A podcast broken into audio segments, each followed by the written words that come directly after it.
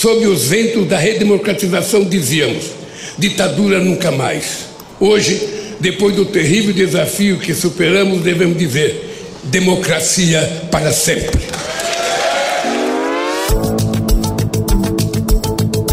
Dessa maneira, realçando o contraste com o antigo governo, que Luiz Inácio Lula da Silva foi empossado neste domingo, 1 de janeiro, em Brasília.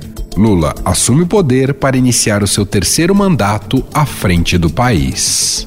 Se estamos aqui hoje, é graças à consciência política da sociedade brasileira e à frente democrática que formamos ao longo desta histórica campanha eleitoral. Foi a democracia a grande vitoriosa nesta eleição. Mas foi um longo dia até chegar o momento dos discursos de Lula neste domingo, seja no Congresso Nacional, seja no Palácio do Planalto. A preparação começou semanas antes, na verdade, especialmente após a prisão de bolsonarista por planejar atentado com explosivos próximo ao aeroporto de Brasília para gerar caos. A Polícia Civil do Distrito Federal prendeu o suspeito no mesmo dia da tentativa do crime. O explosivo estava em um caminhão que transportava querosene. O homem estava em Brasília para participar das manifestações de apoiadores do presidente Jair Bolsonaro, segundo informou a Polícia Civil. Depois disso, se especulou até mudanças na posse, como Lula desfilar em carro fechado e a prova de balas, mas a palavra final foi a do presidente. Lula desfilou sem colete à prova de balas no famoso Rolls Royce conversível presidencial.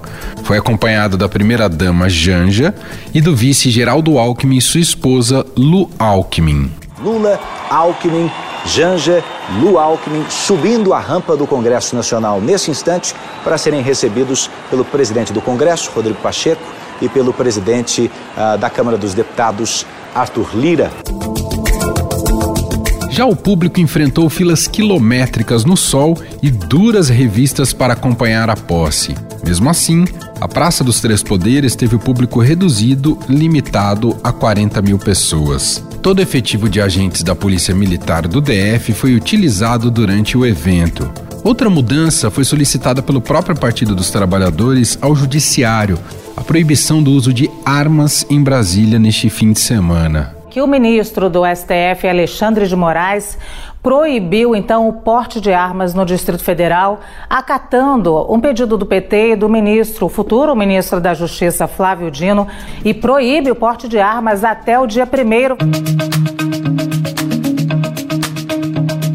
Sem incidentes, Lula chegou ao Congresso para assinatura do termo de posse e quebrou o protocolo ao abraçar parlamentares e autoridades como José Mujica, ex-presidente do Uruguai. Antes de assinar o documento, o presidente também inovou ao contar uma história sobre a caneta que ganhou em 1989 após comício no Piauí.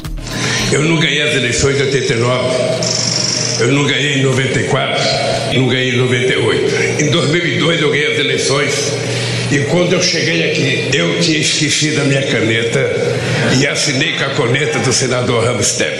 Agora eu encontrei a caneta. E essa caneta aqui, o Wellington, é uma homenagem ao povo do estado do Piauí. No discurso de meia hora feito no Congresso, Lula valorizou a frente ampla construída desde Alckmin, sua vice-presidência, até a aprovação da PEC da transição. Apresentamos ao Congresso Nacional proposta que nos permitiu apoiar a imensa camada da população que necessita do Estado para simplesmente sobreviver. Quero agradecer à Câmara e ao Senado pela sensibilidade frente às urgências do povo brasileiro.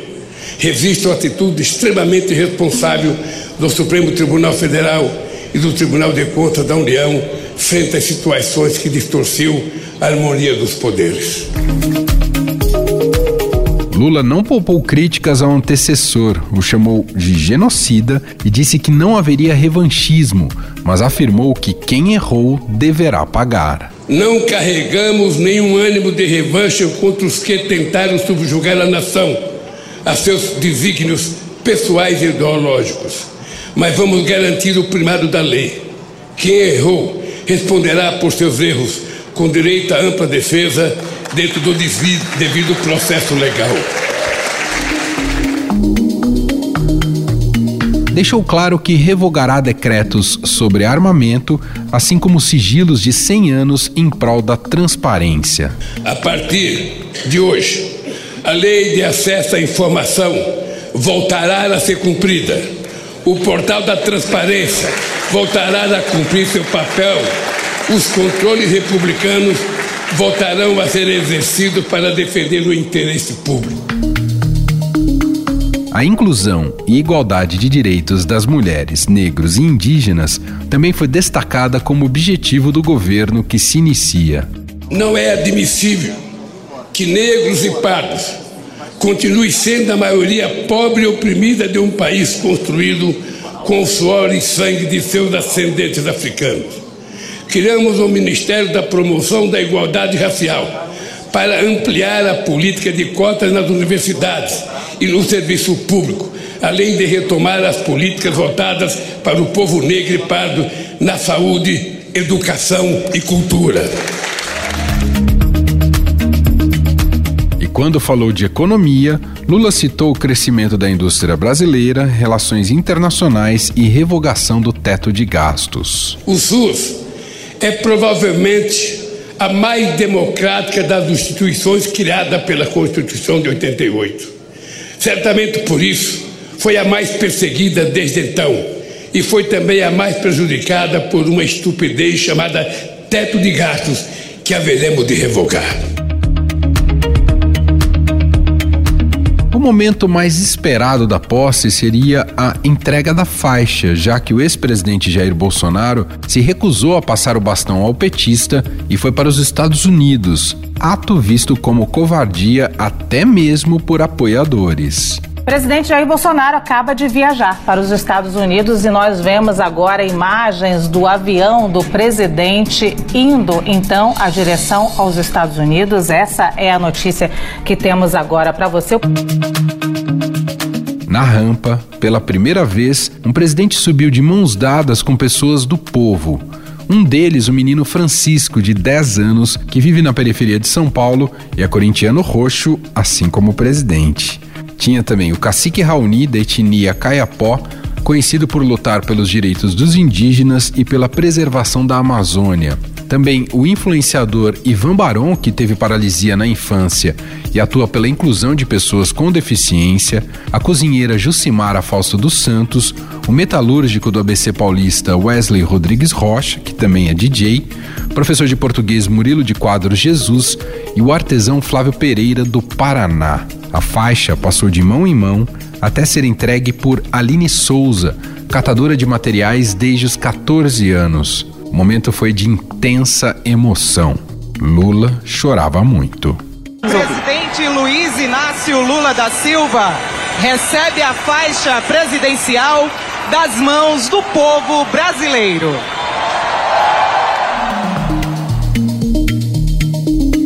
Com a faixa no peito, Lula se dirigiu às pessoas presentes na Praça dos Três Poderes em seu segundo discurso. Logo de cara, diante daquele mar vermelho de apoiadores, se comprometeu em governar para todos. Mas quero me dirigir também aos que optaram por outros candidatos. Vou governar para 215 milhões de brasileiros e brasileiras e não apenas para quem votou em mim olhando para o nosso luminoso futuro em comum e não pelo retrovisor de um passado de divisão e intolerância. Em linhas gerais, esse segundo discurso teve um forte apelo social. Lula se emocionou em diversos momentos e reafirmou que vai trabalhar para acabar com a desigualdade no Brasil. Crianças vendendo bala ou pedindo esmola, quando deveriam estar na escola, vivendo plenamente a infância que tem direito trabalhadores e trabalhadoras desempregados, exibindo nos semáforos cartazes de papelão com a frase que nos envergonha a todos. Por favor, me ajuda.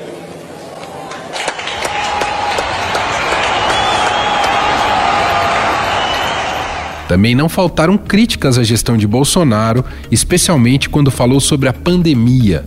A reação dos presentes foi imediata.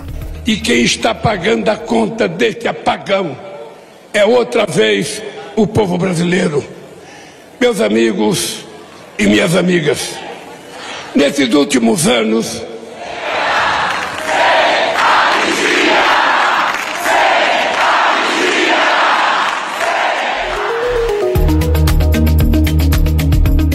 Enquanto Lula seguiu para cumprir outros ritos da solenidade de posse, como receber os cumprimentos de autoridades e chefes de Estado, a festa seguiu na esplanada dos ministérios. Diversos shows tomaram local ao longo do dia de artistas simpáticos a Lula e ao PT, o que Janja chamou de Lula Palusa. Foram mais de 150 artistas de diferentes estilos musicais que se apresentaram, como a cantora Pablo Vitar, Chico César e Gabi Amarantos. Viva o Brasil! Viva o povo brasileiro! Viva Lula! Boa noite! Viva a cultura! Viva Lula presidente! Começou!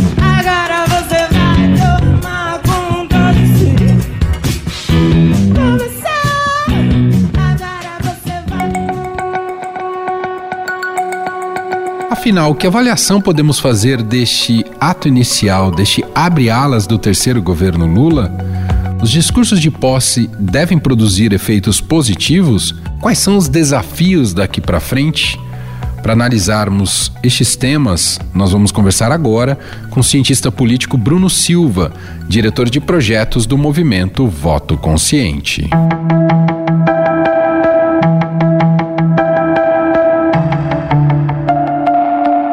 Olá, Bruno, tudo bem? Antes de tudo, feliz ano novo para você. Olá, querido Emanuel. Olá a todos que estão nos ouvindo aqui pelo Estadão Notícias. Sempre uma alegria conversar com você. Desejo igualmente feliz ano novo a você e toda a sua audiência. Demais. Bruno, é natural que discursos de posse, de alguma maneira, tentem é, apresentar contrastes com o governo anterior, especialmente quando são adversários. Né? No caso do Bolsonaro, é ainda maior, né? É, essa incompatibilidade. E o Lula não fugiu dessa lógica em seus discursos, nos dois discursos que fez neste domingo. Porém, ao mesmo tempo, este é um momento em que se espera que a postura de estadista venha à tona. E aí queria começar te perguntando, Bruno, você acredita que o presidente Lula foi bem sucedido em tentar buscar um rumo de concertação nacional?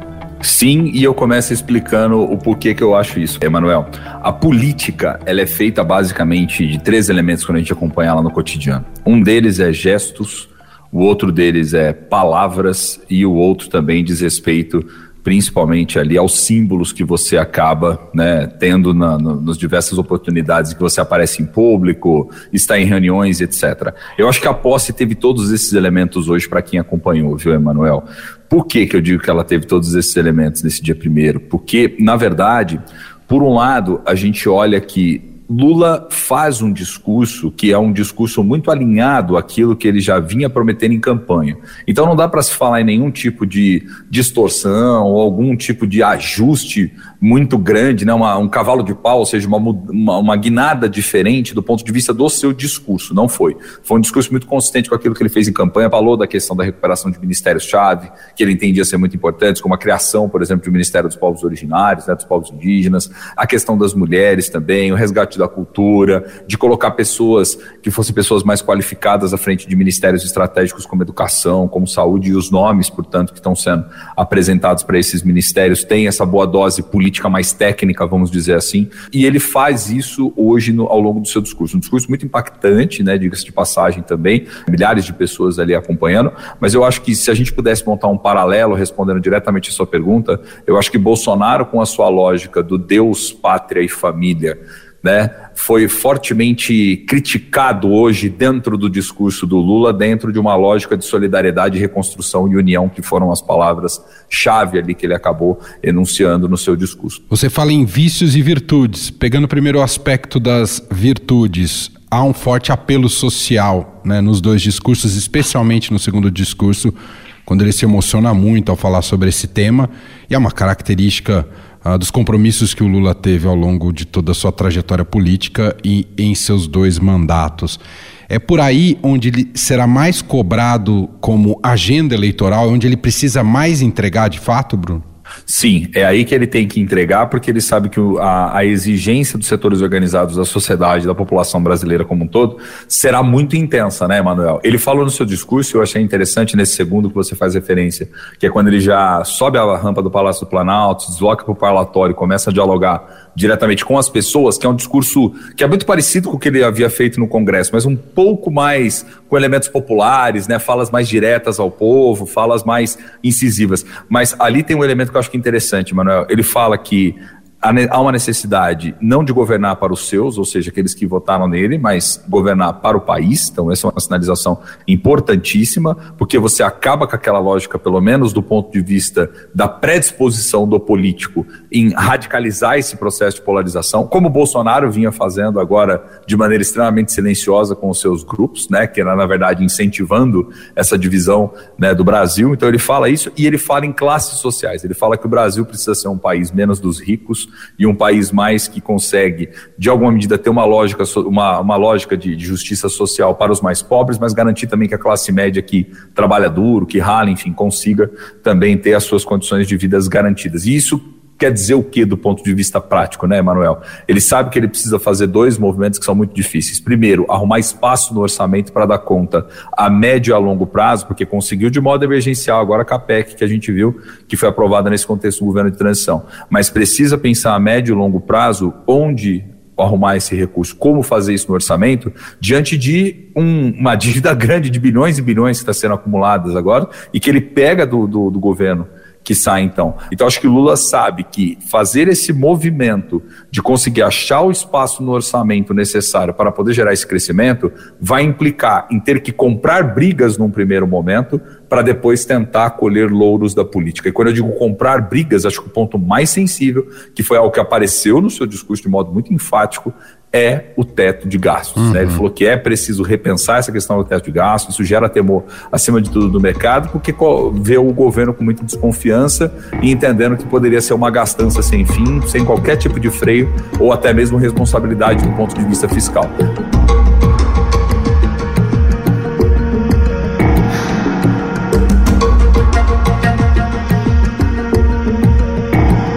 Você já introduz aqui um aspecto que, falando em vícios e virtudes, e aí a gente pega os vícios da visão petistas em termos de diretrizes econômicas e que não ficaram fora desses discursos do Lula, de continuar olhando para a economia de uma maneira mais. É, o Estado como interventor e indutor do desenvolvimento.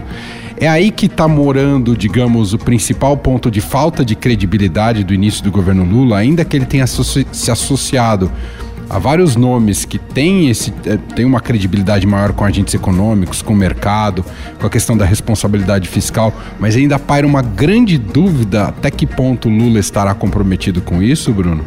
paira uma grande dúvida hoje, porque a história joga contra. Não Lula, mas principalmente que veio posteriormente Dilma, né, Emanuel? Então, acho que esse é o ponto. Então, no imaginário das pessoas, não tem uma divisão muito clara. Olha, o que aconteceu exatamente em 2003, 2004, 2005, 2006 e assim sucessivamente nos anos em que ele esteve no poder. Mas é o agregado do PT ao longo dos anos no poder e muito do impacto da insistência numa política econômica que, em determinado momento da nossa história mais recente, se mostrou completamente ineficiente para poder dar conta de resolver esses problemas e gerou outros tantos mais graves na sociedade. E que, inclusive, né, vamos vamos olhar a política pela realpolitik, né? Ou seja, como ela é, né, Manuel? E que inclusive ajudou a gestar Bolsonaro e outras figuras na Sim. política brasileira. Então eu acho que é, a desconfiança ela paira acima de tudo nesse ponto, porque também a gente precisa entender o seguinte, Emanuel. A política é o espaço de construir aquilo que é possível. Lula sabe que muito daquilo que está falando talvez nem seja possível de se fazer ipsis literis, ou seja, nos termos em que ele está enunciando, discursando, falando. Mas é preciso que o presidente tenha a capacidade a força, isso ele tem, porque está legitimado pela urna agora.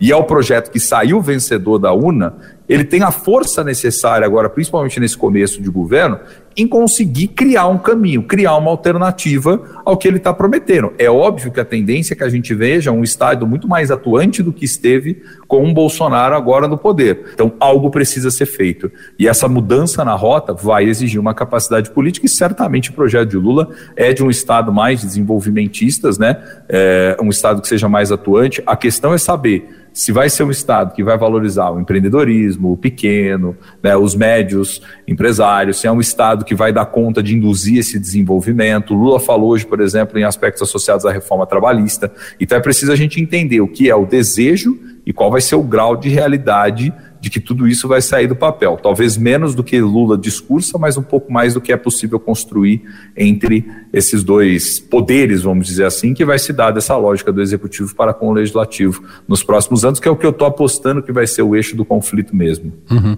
Bruno, já dá para dimensionar qual será o tamanho da resistência a Lula e ao governo Lula nesse princípio? de, de, de, gestão. Digo isso porque, apesar da votação recorde do Lula, com mais de 60 milhões de votos, o adversário também teve uma votação muito expressiva.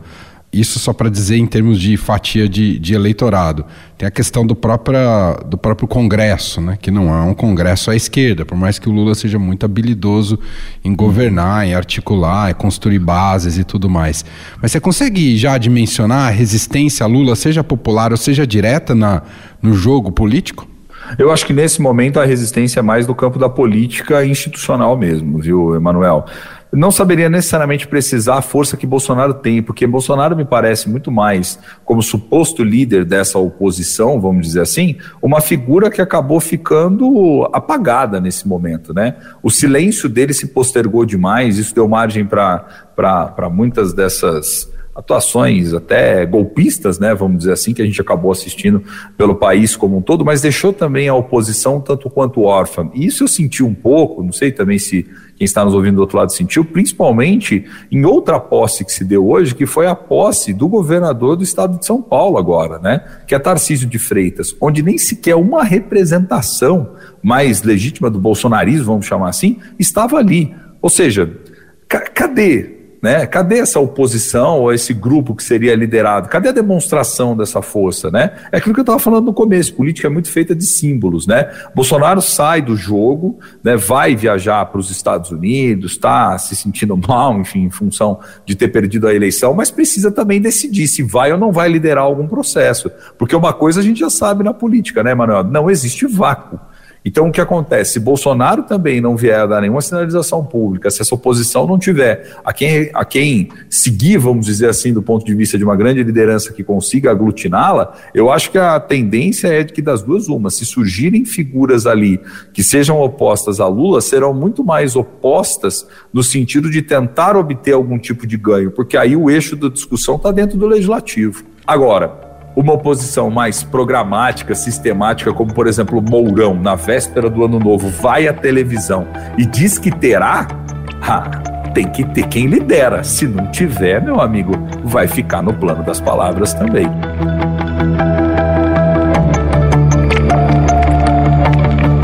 Para a gente fechar, quero te ouvir já que você até destacou já logo no início da sua primeira resposta, né, sobre o quanto o simbólico faz parte, é parte fundamental, né, da, da, da vida política, queria ouvir uma palavra sua sobre a solução dada à transmissão da faixa nessa posse do Lula.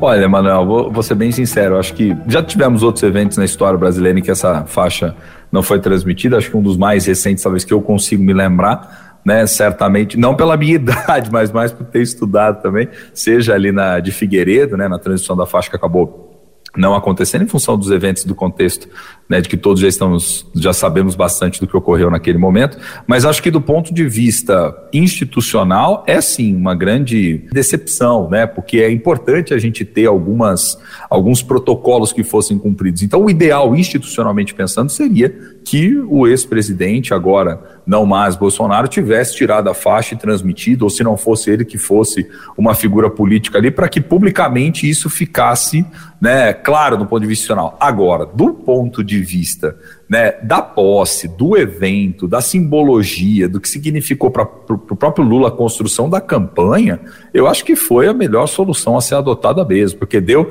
essa dimensão da representatividade, da pluralidade de algo que ele colocou no seu discurso, que apareceu de uma forma extremamente uh, incisiva, vamos dizer assim, que é a questão da própria diversidade. Né? Diversidade. Isso ficou explícito naquela composição que a gente viu na faixa, onde o simbologismo foi muito forte. Né? Lula junto com, com Kautsky Raoni, enfim, né? representantes da sociedade, representando diferentes segmentos, minorias, diversidade. Eu acho que, que essa é a tônica e esse é o núcleo do apoio duro do governo, né, Manuel?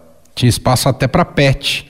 Tinha espaço até para resistência, a cachorrinha dele da Janja, né? Figuraça ali para quem gosta dos bichinhos, ficou extremamente feliz. E teve espaço também para piada antes, né, Emanuel da posse, né? Porque ah. pouco antes da posse, quando um dos funcionários ali do Palácio Planalto estava varrendo a rampa tinha quem gritasse do outro lado, taca sal grosso. Né? Ou seja, isso mostra, né? A gente ri, obviamente, mas, mas isso mostra, e, e, tem um ponto sério aqui por trás também, o nível de caos que terminou claro. um governo e que está começando outro, e a dificuldade política de conseguir criar uma concertação, que já foi marcada por uma transição muito forte, né? Não, não consigo me recordar de um grupo de transição com tantas pessoas, tantas figuras, tantos políticos ali né, imersos, mergulhados no tipo de relatório que foi, foi gerado e que agora a tendência é que vamos ver o quanto o governo será PT ou quanto o governo será Frente Democrática. Muito bom. Nós ouvimos aqui o cientista político Bruno Silva, diretor de projetos do movimento Voto Consciente. Bruno, mais uma vez, muito obrigado e um ótimo 2023 para você. Manuel, que agradeço, um abraço forte para você, a todos que curtem aqui e ouvem o Estadão Notícias. Um grande abraço, até a próxima. Valeu. Feliz ano novo para você também para todos.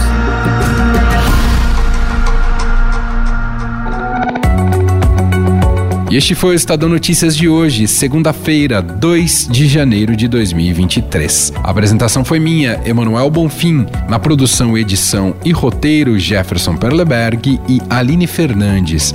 A montagem é de Vitor dos Reis. Escreva pra gente no e-mail podcast@estadão.com. Um abraço para você, uma ótima semana e até mais.